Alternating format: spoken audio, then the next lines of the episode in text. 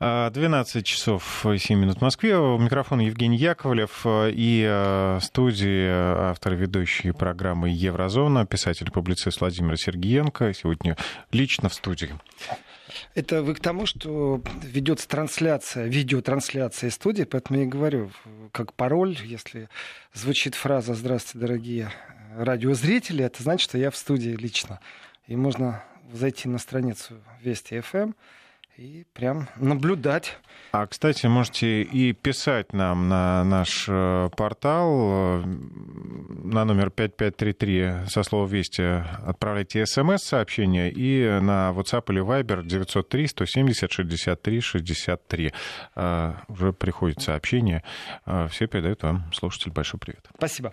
Э, продолжаю. По поводу... В принципе, мы оттолкнулись э, из разговора, который прошел между премьер-министром Великобритании э, Борисом, Борисом Джонсоном, Джонсоном да, и премьер-министр Польши Матеуш Моровецкий. И объясняя вообще, что происходит, вот фраза дестабилизация, активность России. Что такое дестабилизирующая активность России, которую они обсуждали? Принципе, фраза сама по себе, она вроде бы как, ну, понятная. Ну, что-то Россия дестабилизирует. На самом деле, о чем речь идет? Э, когда разговариваешь с западными политиками, то четко понятие дестабилизации привязано к одному вот процессу считают на Западе, очень многие политики, при этом посадите их э, под детектор лжи, будет показана прямая линия, они не будут волноваться, они в это верят. У них есть такая религия, называется э, дестабилизирующая активность России, и разговор идет об Украине, что Украина, Россия ведет дестабилизирующую деятельность на Украине. Вот здесь я всегда, я не могу, мне всегда смешно. То есть вы пришли, сделали переворот, вы пообещали, что э, государство будет функционировать дальше, вам пообещали, что будут перевыборы, выборы, в общем, все хорошо, поставили свои подписи. Все равно переворот сделали. Э, запустили специфический режим. Закрывайте глаза на э, неонационалистические, которые иногда не то что там на краю, а реально нацистские организации. На возрождение неонацизм вот э, в то новое лицо, которое очень хорошо и хитро умеет скрыться от уголовного кодекса, но тем не менее это возрождение нацизма. Просто это э, абсолютно приглаженная теперь под уголовный кодекс, под ответственность идеология, которая присутствует в Европе, вы закрываете глаза на нее. Но дестабилизация исходит из России. Вот потрясающе. И в этом отношении, если смотреть вообще на то, что в мире происходит, и какая реакция у кого и как, значит, э, вот сейчас были учения России на Балтике. И такие, ну, не слабые учения. С 1 по 9 августа называется «Океанский щит». Э, ну, все в рамках закона. Знаете, как отреагировали страны Балтии на эти учения? Они тоже провели учения. Э, но у них учения были э, банковские если подумать, что происходит, вот иногда крыша может съехать, в прямом смысле слова. Потому что о том, что латвийские банки принимают участие в учениях, имитирующих кризис, спровоцированный Россией, как ответ на то, что ну, кем же еще? Э, проходят учения «Океанский щит», Э, российские. В принципе, вот здесь у меня логика как-то не срабатывает. Э, в принципе, террористические организации, анонимы, э, пиратские группировки, Китай в том числе, США. Кто у нас слил базу данных? Facebook. Где у нас Facebook находится? Наверное, в Кремле сидит. И прямо из Кремля получает указания, кому и как сливать базу, как влиять на политику, ну и прочие вещи. Э, соответственно, если Россия проводит учения э, в Балтийском море, значит, нужно провести тогда вот э, учения в банке. Значит, что сделали латвийские банки? Это не шутка абсолютно, что нужно было проверить. Цель учения была проверка устойчивости и способности латвийских финансовых учреждений противостоять взлому и кибератакам. Повторяю, э, банки приняли участие в учениях. Вы когда-нибудь слышали, чтобы банки принимали участие в учениях? Ну, наверное, какое-то тестирование проводится систем безопасности. Это, это для меня что-то новое, но тем не менее, эта информация у наших коллег висит на сайте официально. Аудит такой проводится обычно. И когда проводят учения, то есть там говорят, э, ну, например, там, неизве... против пиратов, да, там, э, совершенствование там, оперативная работа, командный штаб, там, ну, учения. Вот не учения, всегда есть цель, там, какой-то противник, все понятно. Здесь четко сказали, э, кризис, имитирующий кризис, э, спровоцированный Россией. То есть Россия будет дестабилизировать э, в том числе и латвийские банки, самые крупные банки на этой планете, самые такие, знаете, мощные банки. И в этом отношении, конечно же, проверка устойчивости и способности финансовых учреждений противостоять взлому и кибератакам, ну, учениями назвать, это уже какой-то тренд. Э, да все банки время от времени тестируют сами себя. И во всем мире время от времени происходят взломы. То банкоматы взламывают, то карточки придумают, то в счета залазят, то еще что-то. Ну, вот когда говорят, что это учение, у меня такое ощущение, что уже действительно есть прецеденты. Известно, что Россия напала. И э, вот эта паранойя, которая нагнетается, ведь в нее действительно верят. Ну, в нее верят. Везде российские шпионы. Ну, э, по поводу российских шпионов это тоже отдельная песня, потому что самая сильная разведка в мире, знаете чья, да? Тоже эстонская. Ну, там как бы латвийские банки учения проводят, противостоят кризису. Я так понимаю, у них самые лучшие софты. Они сами себя взломали, сами себе же сказали, о, нас взломать невозможно. Ну, я не могу к этому серьезно относиться. Ну, насколько все-таки пиар, лингвистика доходит иногда до маразма. Но если э, там два премьера разговаривают между собой, говорят о дестабилизационной э, роли э, России, то есть вы печеньки возили на Майдан, вы разогревали все это, подогревали, а Россия дестабилизирует. Молодцы молодцы, но они, главное, они верят в это. И они живут э, в этой информационной парадигме. У них все в порядке. Так вот, есть еще и разведка. Самая сильная в мире разведка и самая мощная. Вот ей верить надо. Потому что это самые лучшие шпионы на планете. Это эстонская разведка. А знаете, это как с враньем. Если сам не веришь э, в свое вранье, то и другие не поверят. Э, ну да, и вообще-то, когда сам себя тестируешь, вот я сейчас вспоминаю, в первой части я говорил о том, что э, министр обороны бывший Урсула фон де Германии, что она выделила там такую-то сумму на консультации. И непонятно зачем, кому и как. Ну, ее там проверяют, и э, проверять еще долго будут. Потому что суммы больше 100 миллионов, конечно, там перевести каким-то частным конторам, перед этим сократить персонал, подозрение на коррупционную составную, конечно же, есть. Э, ну вот перевели же деньги. Вот точно так же и банки будут переводить. В принципе, наверное, некоторые бизнес-структуры устраивают вот такие параноидальные мысли.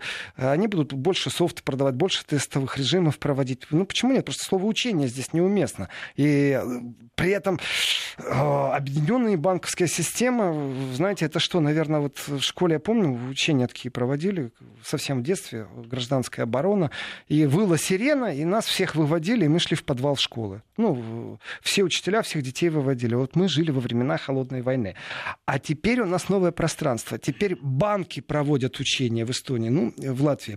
И всех вот, клерков вывели на улицу тоже под наверное, сирен. Ну, наверное, наверное, если уж Россия дестабилизирует банки, ну что делать? Так вот, э, дальше, по поводу эстонской разведки, почему она самая-самая сильная в мире? Потому что э, э, эстонская разведка оценила деятельность российских шпионов, начиная с 2014 года. Ну, тоже, для меня 2014 год поворотный год в истории Европы, после того, как стабильность была нарушена, безопасность. Э, и действительно, проект Украина во многом западным силам удался, во многом. Э, дестабилизация в Европе сильная, экономика разрушена, санкции против России введены. То есть все, что они хотели сделать, как ослабить Россию, у них все получилось. И под боком у России держава, в которой огромное количество людей, это не два, не сто человек, это миллионы людей, которые агрессивно настроены по отношению к России. То есть у того врага российского, который все это задумал, у него все получилось. Так вот, э, с 2014 года во всех балтийских государствах, по данным эстонской разведки, э, раскрыты случаи в большом количестве, участились случаи деятельности российских шпионов. Дальше идут цифры. Э, и вот здесь вот в отчете эстонской разведки говорится об очень интересном аспекте. Для меня этот аспект не новый, о нем много говорят. И ну, иногда так кажется, ты проблему не видишь, что ее и нет. На самом деле есть следующая проблема. Вот Украина, а следующая проблема это Беларусь. И Запад делает все возможное, чтобы воспитать определенные кадры свои в Беларуси. Э, обучение студентов, промывание мозгов, э, эта информационная парадигма, которая на Западе существует, она зачастую направлена на молодежь. Ну, зачем пенсионеров или людей, э, которые скоро будут пенсионерами, тревожить? Если вы хотите дестабилизацию, акцент должен быть действительно на молодежь. И в этом отношении работа с Беларусью, она, ну так, я так скажу, иногда тревожит некоторые моменты. И в этом отношении э, спецслужбы эстонской разведки рассматривают такой вариант. А что если в Беларуси будут спровоцированы, при том, когда читаешь, столкновения с Россией могут быть спровоцированы событиями в Беларуси, э, в которой к власти могут прийти силы с э, ориентацией на Запад. Они это рассматривают абсолютно серьезно. В данном случае они не видят себя как дестабилизирующий фактор. Россия дестабилизирующий фактор уже. То есть в Беларуси будет Майдан. Они это рассматривают. Откровенно говорят о том, что э, события в Беларуси могут быть э, дестабилизирующие. Но спровоцированы они будут Россией. Ну как, например, да, не дали скидку на газ или нефть и все дестабилизировали. Я могу им только посочувствовать в этом отношении. И если посмотреть на географию, то, конечно, страны Балтии, ну, они карковые, маленькие, ну, я понимаю, у них свои страхи, я это понимаю. И между двумя акулами, между сверхдержавами они выбрали сторону не российскую. То есть для них гарант безопасности это США, коллективный Запад и прочее, прочее, прочее. Но тем не менее, э, значит, давайте так. Э, в январе в Вильнюсе обвинительные приговоры были вынесены в отношении 67 человек, граждан России, Белоруссии и Украины, которые, опять же, по данным эстонской разведки, занимались шпионской деятельностью. Это не смешно. Потому что с 40 от 4 до 14 лет э, обвинения с событиями 91 года, они же тоже никак не дадут себя забыть. И считается с точки зрения вот этой вот э, балтийской идеологии, скажем так, что руководство СССР мешало приобретать независимость странам Балтии. Э, разговор о том, какую и как активную деятельность ведет Россия в странах Балтии, о том, сколько шпионов, это не паранойя это уже просто э, такой запущенный диагноз. Вылечить это будет невозможно. В принципе, опять же, в ближайшее время э, можно рассматривать э, в Европарламенте, например, какое-то прошение о допол... выделении дополнительных средств на учения, банковские учения, э, на то, чтобы ну, противостоять на, шпионской сети на развитие России, эстонской контрразведки. На развитие эстонской контрразведки. У них же там есть там э, генерал там киберармии главнокомандующий кибервойск. У них все есть. И в этом отношении, давайте так, и Литва, и Латвия, и Эстония, вот как смотреть, это три голоса в Европарламенте э, абсолютно агрессивно настроены на официальном уровне в отношении к России. Э, они не будут поддерживать ни одного политика, который заговорит о том, чтобы снять санкции с России. Не будут они поддерживать. При этом, если говорить о шпионских страстях, которые у них там горят, вы знаете, ну, мне искренне жаль тех, кто находится под давлением в этой атмосфере находится. Э, потому что инфраструктура страны, вот честно говорю, если я не угоден сегодня, вот насчет Украины все понятно. Если ты не угоден, ну, в принципе, сформулировать как-то тебе обвинение не такая большая проблема. И вот теперь у меня будет страх, если я еду, так бывает, что действительно прямой рейс, например, Москва-Берлин, он настолько стоит бешеных денег – я не знаю, куда там смотрит Российский антимонопольный комитет. А почему такие цены загибающие иногда э, у тех авиакомпаний, которые занимаются прямыми перелетами из Москвы в Берлин. Настолько зашкаливающие, уже, а, если о больном, что это не входит ни в какие в рамки благоразумия. Э, вот как таксисты на Новый год иногда там три... Взвинчивают цены берут, пять цен берут. Вот то же самое вытворяют авиакомпании, которые прямым сообщением занимаются э, из России в Германию. И как-то это странно всегда совпадает с каникулами. То есть есть спрос, есть повышение цен. То есть они, антимонопольный комитет просто спит и дремлет.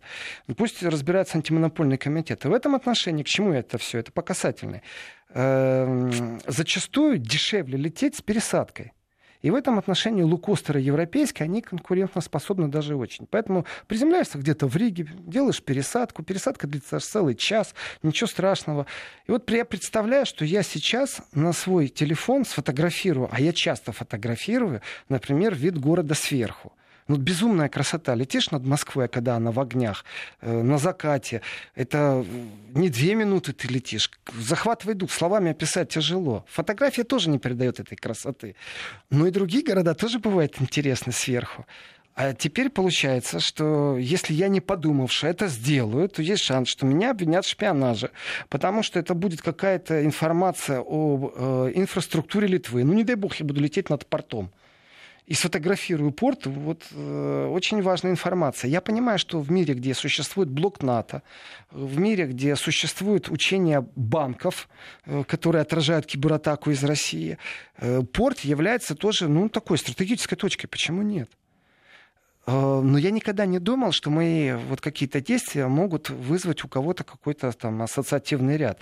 А теперь я точно знаю это. Раньше не думал, а теперь я знаю. Так что, уважаемые радиослушатели и радиозрители, будьте осторожны, фотографируя э, портовую инфраструктуру Литвы, потому что, знаете, скажут, что поставляете э, информацию в каким-нибудь службам, не дай бог вы летите в Россию. Знаете, я однажды провел ночь в, в аэропорту Риги в ожидании пересадки и фотографировал для жены. Очень много фотографий сделал. Теперь надо срочно все удалить. Я же могу... Или выложить в интернет в общий доступ. Ну, чтобы все пользовались. Не только, чтобы обвинение было не что Россия э, там, будет пользоваться, а что все будут пользоваться. В принципе, ничего смешного нет. Ничего смешного нет, потому что разговоры начинаются на уровне премьер-министров, когда они говорят о дестабилизации э, и деятельности дестабилизирующей России. Но если посмотреть на то, что и как реагируют страны э, Балтии, в принципе, истерика определенная есть.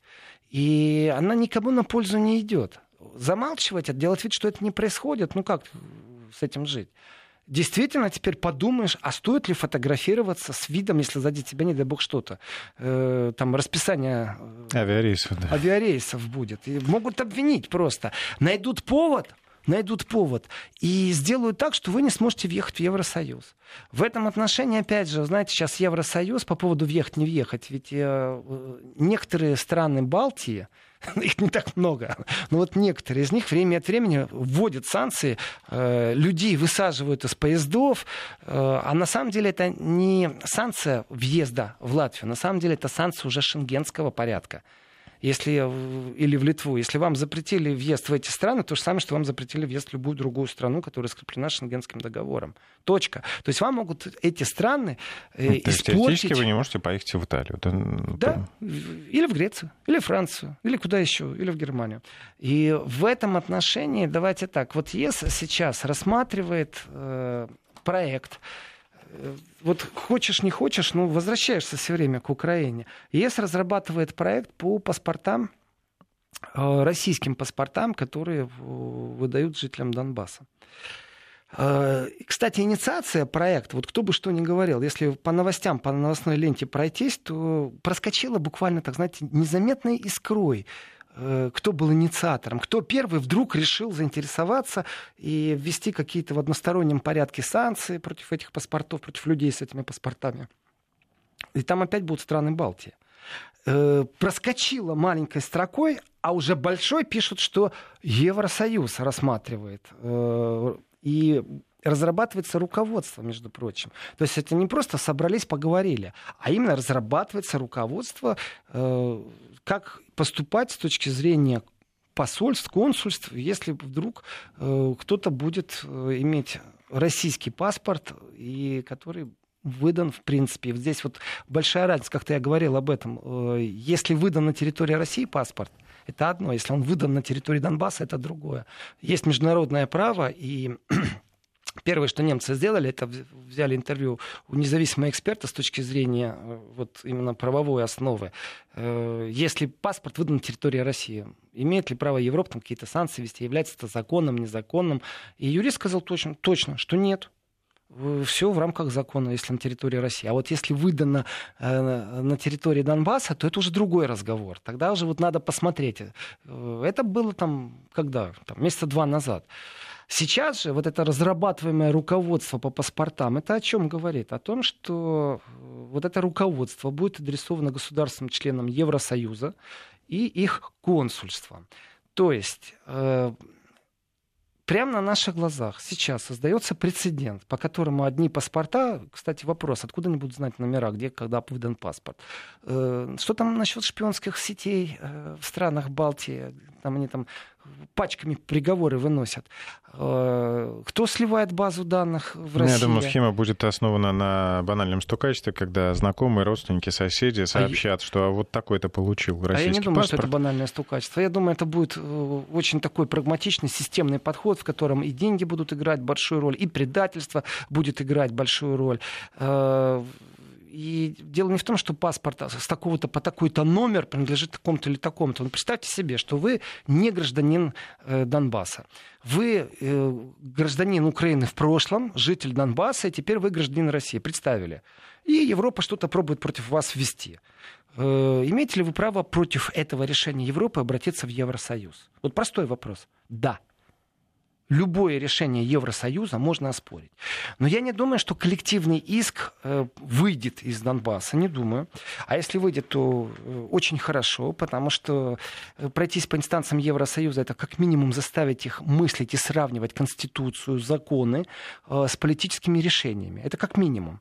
Как максимум это заставить их потратить определенное количество денег. Вот они сейчас создают эту брошюрку, методичку, которая будет разослана государствам членам Евросоюза по консульствам, э, тратят на это деньги. Вот надо, чтобы они больше тратили на юристов, на адвокатов. Но дело в том, что судебная система Евросоюза, она такова, что дойдя до высшей инстанции и оспаривая определенные вещи, действительно будут э, рассматривать не с точки зрения политической приверженности, а с точки зрения, соответственно, закона.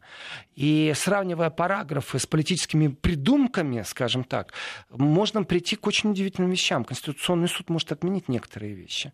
Верховный суд по правам человека человека может отмести некоторые вещи. И в этом отношении, э, если вы живете на территории Донбасса, у вас неприятности. А теперь представьте себе по-другому. Вы живете где-нибудь во Владивостоке или в Ростове. Вы не имеете отношения вообще, вы гражданин России. Но по какой-то случайной вот, э, цифре вас идентифицировали как человека, который получил паспорт, э, вот именно проходящий по этой методичке. И вас поразят в права, вы не выедете в Европу. И как вы будете это оспаривать? Вам даже не объяснят в консульстве, не выдавая визу, почему вам эту визу не выдали.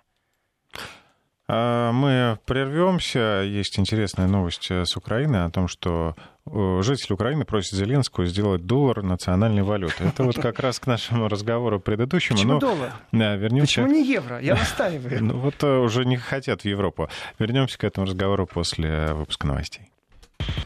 Итак, возвращаемся в студию. Просят поподробнее рассказать про инициативу, прозвучавшую на Украине. Э, петиция поступила на имя президента Владимира Зеленского сделать доллар национальной валютой. Э, опубликован текст на сайте главы государства украинского.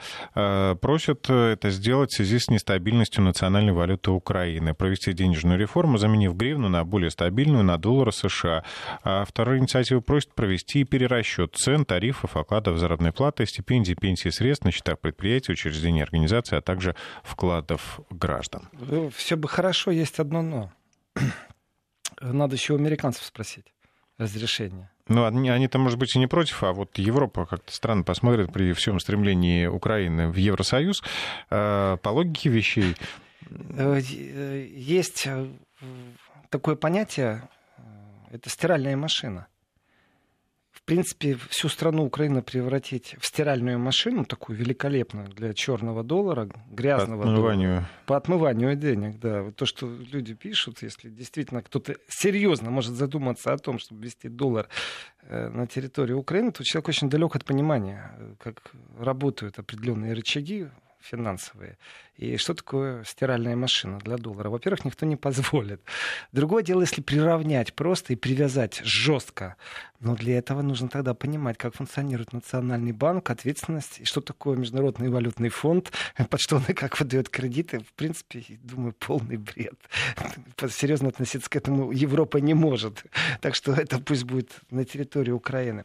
Возвращаясь я э, к разборкам между США и Европой, Э, в принципе, нужно поставить точку сейчас в Германии, и я обещал, что я переметнусь в Францию. Значит, смотрите, Э, Гринель, посол США в Германии, действительно очередной раз угрожает Берлину. В этот раз он говорит, мы там передислоцируем часть американских военных в Польшу. Ну, говорили об этом подробно, но среди разных реакций. Э, дело в том, что э, Дитмар Барч, он оппозиционный политик. То есть у него нет рычага. Он известный политик, его слова цитируются очень широко сейчас, что идите Поэтому еще... он и смелее делает свои заявления, ядерные... нежели... Конечно.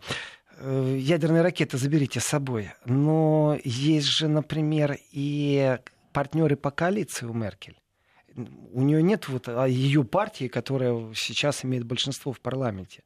Партнеры по коалиции, в том числе и социал-демократы. Так вот, э, исполнительный секретарь парламентской фракции, исполнительный секретарь это функция, которая озвучивает очень многие вещи. Социал-демократов Карстен Шнайдер, э, он Гринелю в ответ сказал, что тот пытается командовать Берлином. А вот это уже уровень. Все это вот уже, когда говорят оппозиционеры, это одно. А вот как только кто-то из коалиции, это говорит уже о другом. Значит, э, он это сказал не просто, он это сказал Шпигелю. И если Дер Шпигель, правильно, ну, я говорю Шпигель, но на, на ну, самом деле полное название Дер Шпигель. В принципе, это еженедельник сильный, то есть это тоже раскручивается. Немцы очередной раз концентрируются на том, что как-то очень повелительно, в каком-то очень странном тоне общается США с Германией. То есть не будете платить, мы вообще уйдем. Так идите. И когда кто-то из коалиции об этом говорит, это радует. Это радует. Вот хотите или не хотите, меня это радует. И э, там как бы сейчас в Германии происходит такое брожение определенное, потому что не все однозначно это воспринимают. Понятно, вот с точки зрения Баварии, где находится там американская база, то потеря для баварцев 12 тысяч мест в, в рамках всей Германии это ерунда. В рамках Баварии ну, есть о чем задуматься, конечно же. И Бавария прям демонстративно, дем, вот она, сами баварцы часто смеются на эту тему, что они оккупированы США, и что нет мирного договора между Баварией и США. Это действительно такой национальный, традиционный баварский хороший, здоровый юмор. Но с точки зрения политики, конечно, есть такое демонстративное. Мы США, мы вместе с США. Но внутри коалиции началось брожение. Э, неприятно то, как говорит посол США в Германии немцам. Они считают его вообще-то так э, ну, не шибко мудрым э, и далеко не другом, то есть не другом Германии. Он часто угрожает, и в данном случае очередной раз. Но в той же тоже нужно правду говорить, что именно в правящем союзе ХДС, ХСС, то есть партия Меркель, в том числе, говорят о том, что критика США, она оправдана. Вот так вот. То есть и такие голоса есть. Ну, то есть есть проамериканские, есть антиамериканские, скажем так. Но э, когда говорят о критике со стороны США, оправдана или не оправдана, при этом не забываем, что есть понятие еще и суверенитета, гордость национальная. В этом отношении у немцев большие проблемы. Что с суверенитетом, что с национальной гордостью. Э, у них долгие годы была тема табу, говорить о национальной гордости. И воспитаны целые поколения в Западной Германии. В Восточной Германии было все в порядке с национальной гордостью, с иллюстрацией, с антифашизмом, а в Западной не так. Поэтому вот эти вот проамериканские политики, их огромное количество в Германии, и они используют это в своих целях тоже, вот внутрипартийных каких-то склоках, как вывести, как э, Меркель за скобки, как сделать такой мягкий переворот в партии. Меркель не всем нравится в своей же партии. Э, так что брожение, которое после заявлений из США по поводу вывода войск и передислокации в Польше, оно э, говорит об определенном раздоре в коалиции. Соответственно, на фоне того, что в Армузском заливе 100% Германии не будет, и получается, что у американцев союзник кто? Союзник Лондон по поводу Армузского залива, пролива. И, в принципе, Франция с Германией в данном случае плечом к плечу. Но никто не рассматривает серьезно, например, участие Польши в одностороннем порядке. Ну а почему нет? И как только это произойдет, это будет демонстрация того, что да, Польша и США имеют какие-то неевропейские виды на развитие билатеральных отношений. Э, пока то, что Германия официально отказывается принимать участие и поддерживать Трампа с этой инициативой, э, то, в принципе, эта доктрина еще и в Евросоюзе тоже популярна. Не втянуться в войну, не втянуться в дополнительные расходы. Э, в рамках НАТО можно всегда выкрутиться и сказать, никто ни на кого не напал, а взять на себя э, определенные функции финансирования, целый контингент выделить. Спасибо уже на Афганистане. На самом деле очень сильно обломались, скажем так. И упреки сильные в, сто, в сторону правительства в Германии по поводу того, что там делают немцы в Афганистане. Охраняют действительно маковые поля и не синтетический опиум, а такой биологически чистый поставляют медицинским концернам, которые нуждаются в этом, или э, вообще ничего они там не делают. Разговор этот очень серьезен, и он время от времени вспыхивает.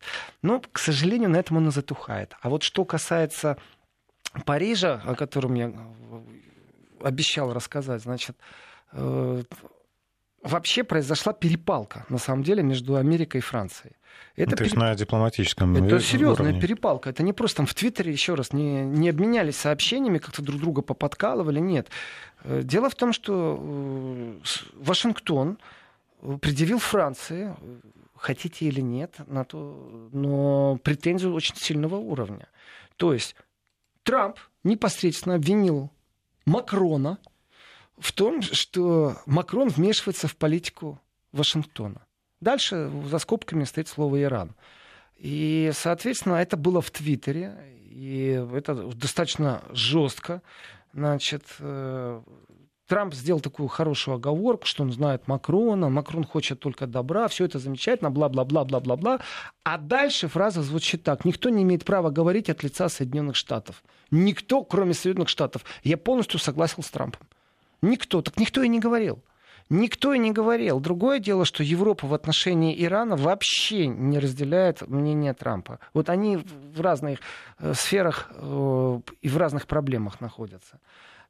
И Трамп э, по поводу своей линии, которую он навязывает, в том числе и Европы, что нужно Иран втянуть в такие сильнейшие финансовые затруднения.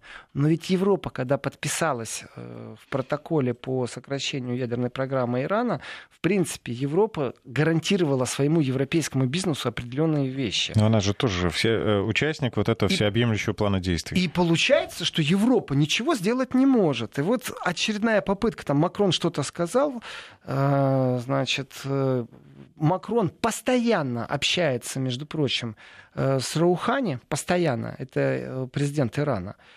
И Америка отреагировала как, ну не надо нам посредников, мы сами на них давить будем, мы сами тут решаем. В принципе, можно было бы оставить, конечно же, без внимания это все. Давайте так, США все-таки создает военную коалицию, создает, и ищет партнеров. И из Европы два раза уже получили нет. И танкеры нефтяные все-таки контролировать США очень хочет. Если бы Франция оставила это все без ответа и твит Трампа, то было бы замечательно. Но Франция ответила, между прочим, на очень таком сильном уровне. Это заявление было 9 августа, его сделал министр иностранных дел. Сейчас подробнее о нем расскажем, пока замечу, что Трампу, видимо, не нравится как раз мягкий подход, он хочет говорить жестче, и позиция Макрона ему не нравится. На секунду прерываемся.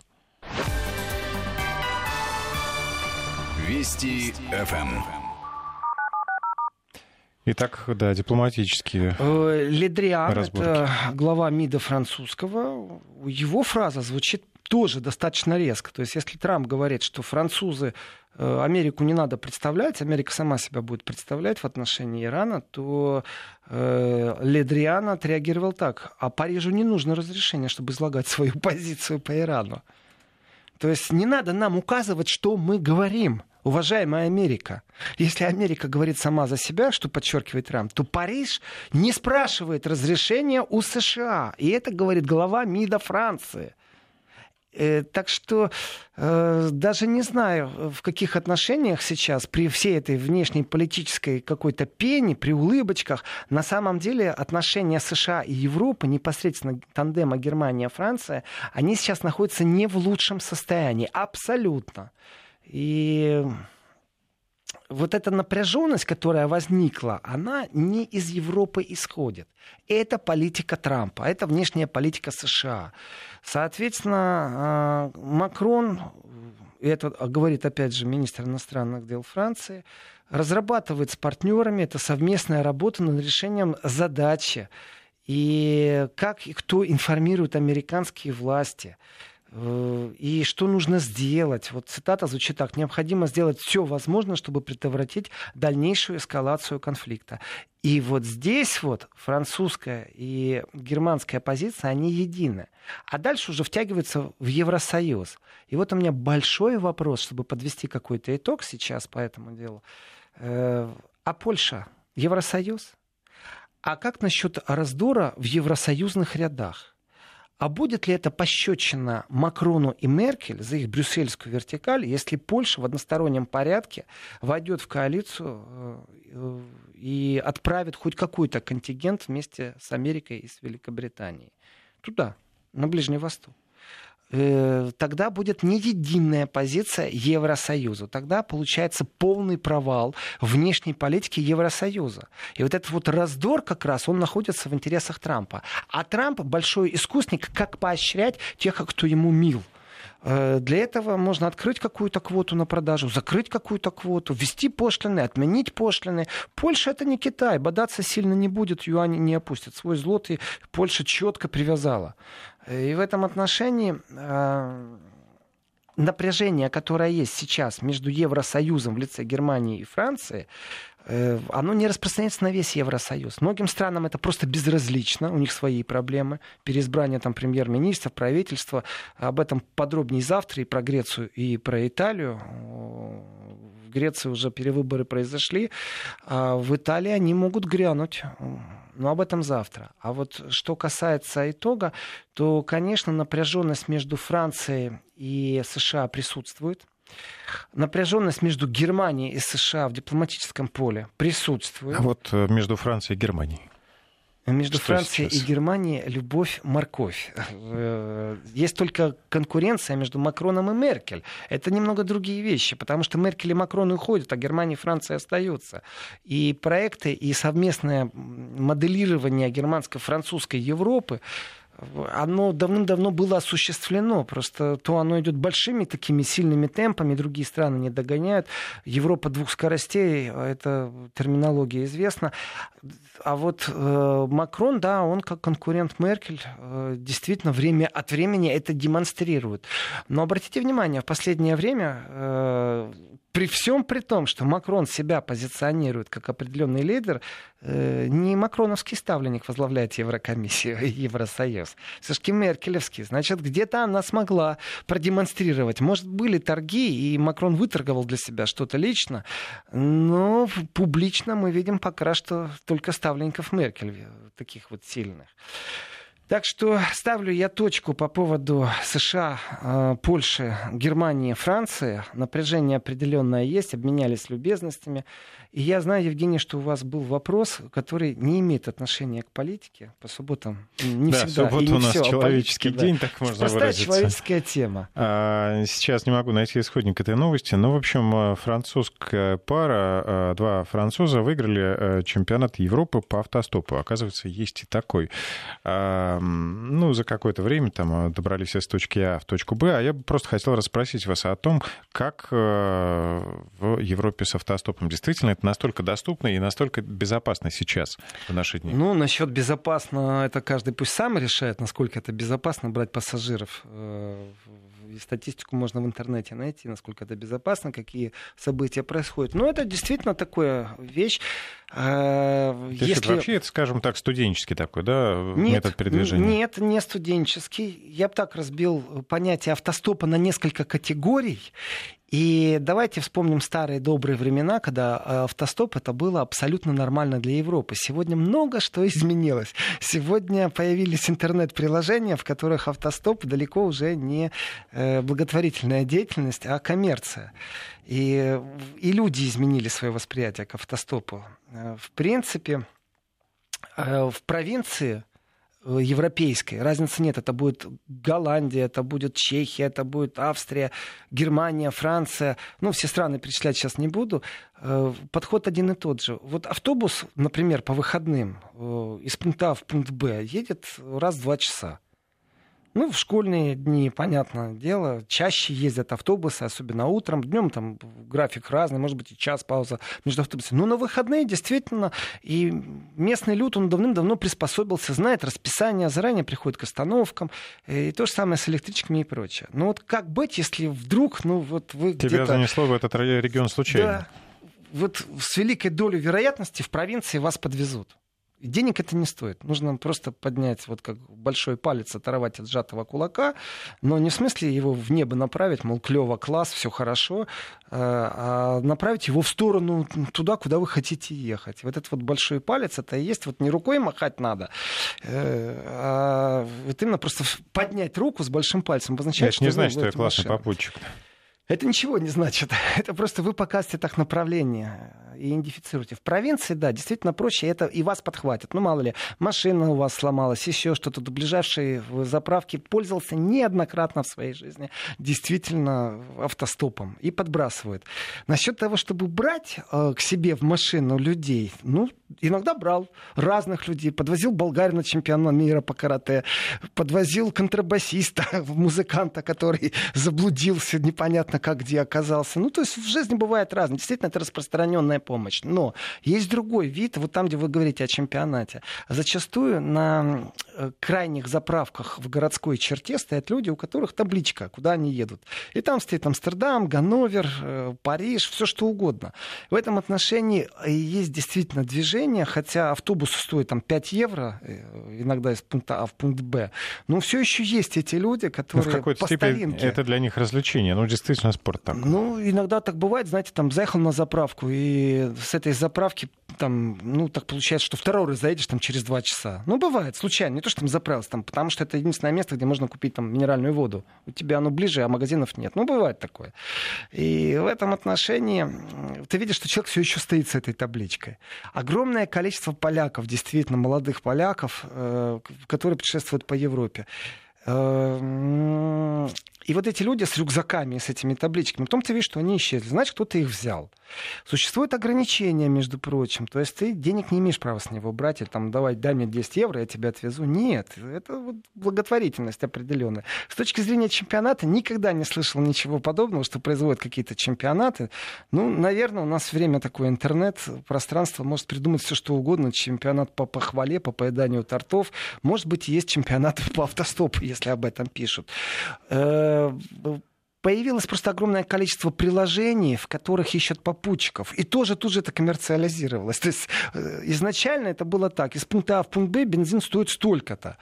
И, в принципе, сколько человек собралось, давайте разделим этот бензин поровну. И, э, и вдруг появляется огромное количество объявлений по такому же принципу, по такой же цене. То есть кто-то 3 евро берет, кто-то 5 евро. А тут уже стабильно. Из пункта А в пункт Б там 15 евро. Выясняется, едет микроавтобус. Водитель то ли э, бывший переселенец из Казахстана, то ли поляк, то ли чех, то ли румын. Все, люди как-то стали жить по-человечески, зарабатывать. По логике вещей не имеют права делать, потому что это лицензионная деятельность должна быть ну, по, по перевозке. Сути, ты становишься, Если да. ты берешь деньги, это тоже нелегально. Но все эти предложения работают. И действительно часто ты там слышишь не немцев. Немцы все еще по старинке возят бесплатно. И французы бесплатно в провинции возят. А вот из пункта А в пункт Б, например, из Берлина там, в Кёльн, э, зачастую уже ездят маршрутки такие. И эти маршрутки не имеют ничего общего вот с попутками. Это разные вещи. Теперь еще одно правило. По поводу грузовиков. Как вы думаете, а грузовик, водитель грузовика имеет право взять вот такого попутчика к себе? Думаю, раз вы спросили, наверное, нет. Он имеет право. Но если он возьмет с него деньги, вот за а, бензин, за доставку, ты... то это уже наказуемо. И хотите верьте, хотите не верьте, там некоторое время назад были даже частные детективы, которые пробовали подловить нарушителей лицензиозных перевозок. То есть, чтобы не было того, что водитель не профессионал или истомлен, и за этих 50 евро ставит жизнь тех людей, которые едут с ним, вроде так званой попутчики в кавычки, на самом деле он зарабатывает деньги, под угрозу. А так как ты начинаешь безлицензионный перевоз, значит нет гарантии, что у тебя на вот этой вот шайбе которая контролирует, сколько времени ты спал, сколько времени ты за рулем. Э, что у тебя нет какого-нибудь взломанного программного обеспечения. Там. Поэтому ты ставишь под угрозу жизнь тех, кого ты везешь. Ну и свою в том числе. Так что вот такая Спасибо, интересный тема. рассказ. Ну что, до завтра в это же время с Владимиром Сергеенко. Счастливо.